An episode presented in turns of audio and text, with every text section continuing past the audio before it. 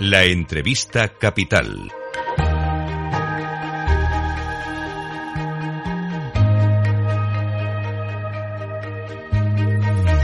Luis Vicente Muñoz. Pues es el momento de dar la bienvenida a Capital Radio a Eva Pocheva, es eurodiputada de Ciudadanos y miembro de la misión del Parlamento Europeo que durante varios días en España ha estado trabajando para fiscalizar, para supervisar la ejecución de los fondos europeos por el Gobierno de España.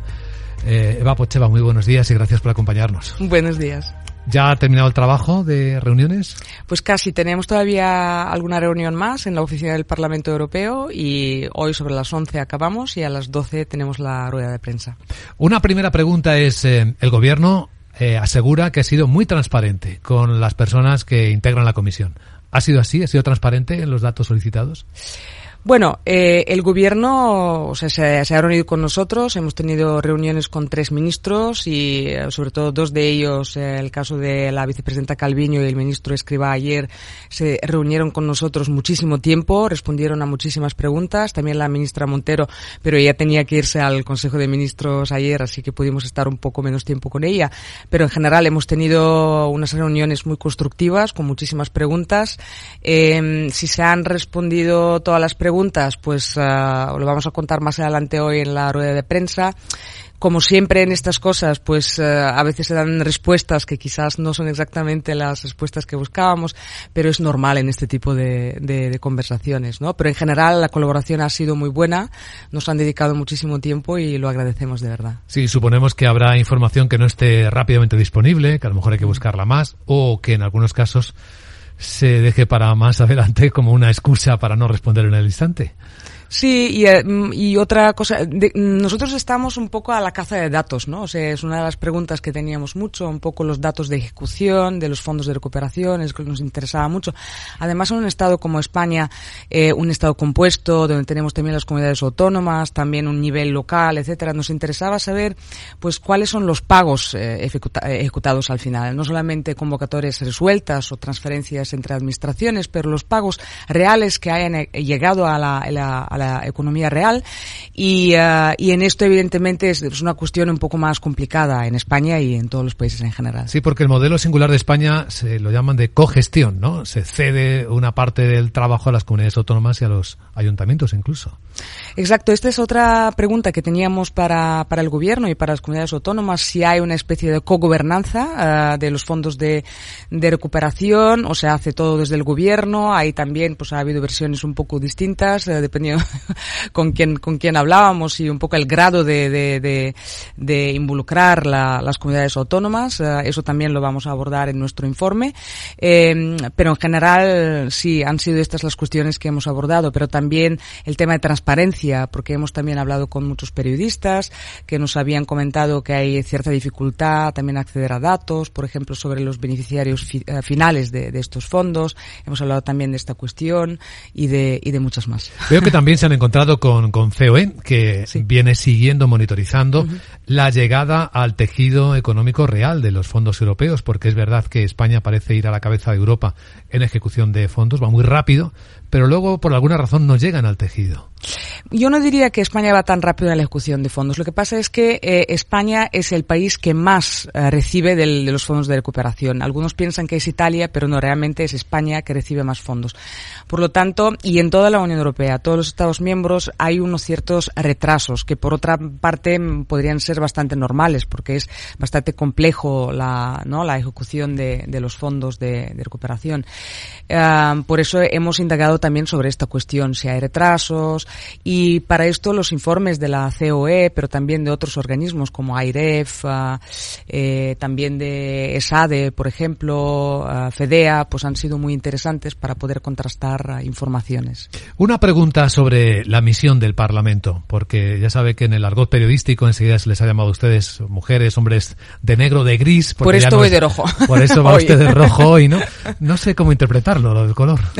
A efectos prácticos, ¿cuál es la competencia, eh, el efecto del informe que ustedes concluyan dentro de unos días?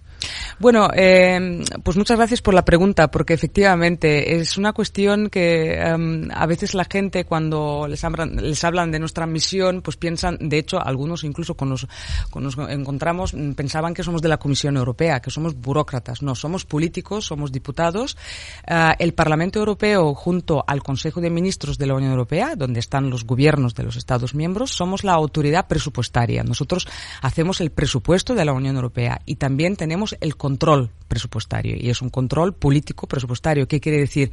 Que el presupuesto de la Unión Europea se tiene que gastar según los objetivos que nosotros como legisladores, el Parlamento Europeo por ejemplo, hemos marcado. Y por eso hacemos esta misión para ver si los fondos europeos o los fondos que son de los contribuyentes de toda la Unión Europea se están gastando según los objetivos que nosotros cuando escribimos la legislación sobre los fondos de recuperación, marcamos.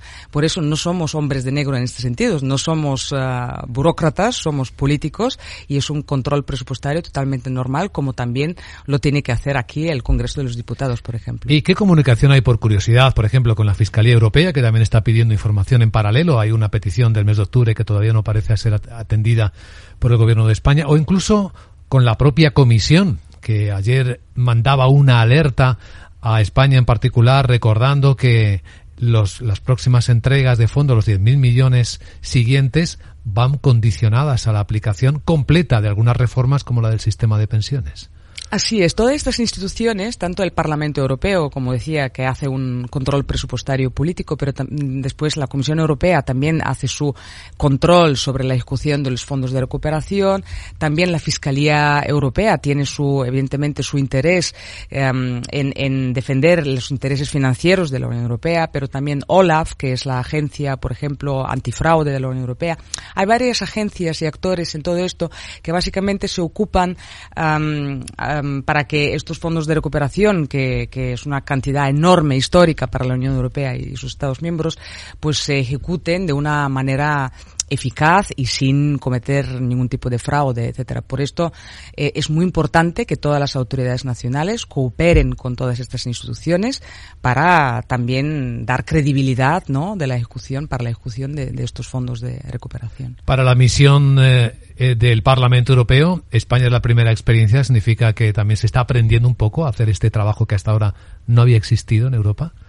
Sí, es, es una experiencia, um, pero el control presupuestario que nosotros uh, hacemos desde el Parlamento Europeo lo, lo, lo, vamos haciendo desde hace décadas, porque, porque tenemos los fondos de eh, estructurales, los fondos de cohesión, FEDER, um, ahí España pues también recibe muchos fondos y ahí el Parlamento Europeo también hace esta labor de control presupuestario y ha habido misiones a todos los Estados miembros en, en décadas y años uh, anteriores. Así que en este sentido no es nada, nada especial esta misión, es algo normal y se tendría que percibir como algo totalmente normal, que tenemos que ver evidentemente qué es lo que pasa con, con el dinero de los contribuyentes europeos. Lo es, y es muy importante el tiempo y los plazos, porque se confía una parte de la recuperación de la economía a que el dinero llegue a la sociedad. ¿En eso también observan si se podía haber ido más rápido o no tanto como, como se teme? Hombre, yo creo que siempre, siempre se puede mejorar, ¿no? Y es importante que, que el dinero, y eso es una de las principales preocupaciones que tenemos, eh, si el dinero realmente está llegando a la economía real y si está llegando rápidamente a la economía real. Y como decía, es justo lo que queremos ver, dónde están las, uh, eh, los cuellos de, botella, dónde hay problemas, uh, si hay problemas en las comunidades autónomas, en la administración del, del, del gobierno eh, central, etcétera. Estas son justo las cosas que, tenemos que ver y lo que nos preocupa exactamente es esto, porque estamos hablando con empresarios, con, con personas que nos dicen que el dinero no está llegando realmente a la economía real y por eso también es importante la transparencia de los datos, porque toda esta confusión, está llegando el dinero, no está llegando el dinero, pues se acabaría con esta confusión si tuviéramos datos uh, totalmente creíbles. ¿no? Pues esperando con muchísimo interés el informe que elabore la comisión de la que forma parte, Eva Pocheva, eurodiputada de Renew Europe. También recordamos, muchísimas gracias por contarlo en Capital Radio. Muchas gracias.